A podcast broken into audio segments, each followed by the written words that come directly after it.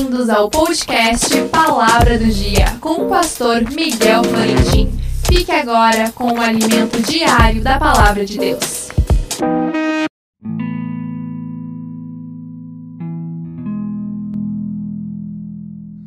A palavra do dia, aquele que não conheceu o pecado, o fez pecado por nós, para que nele fôssemos feitos justiça de Deus.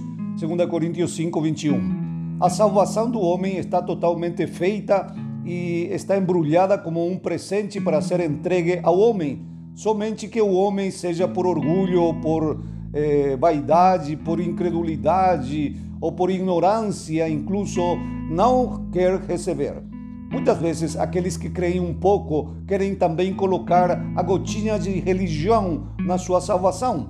Nosso versículo de hoje nos ensina que Jesus não conheceu o pecado. Isso quer dizer que foi perfeito. Conhecer também nos fala de intimidade. Ele não teve nenhuma relação com o pecado nos 33 anos de vida que viveu aqui na terra.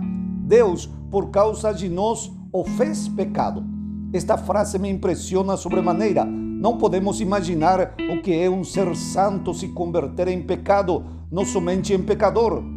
Literalmente, ele foi o pecado com maiúsculo que foi pregado na cruz para morrer nossa morte.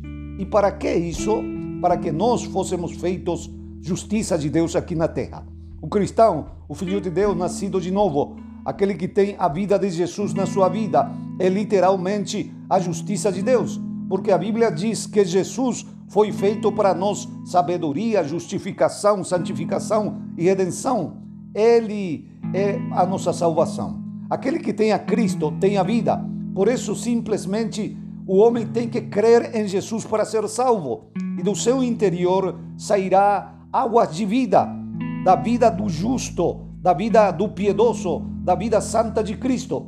Por isso, aquele que é filho de Deus vive uma vida diferente, não porque se esforça para cumprir certas leis, e sim porque tem nele a vida santa do Senhor Jesus. Que Deus te abençoe.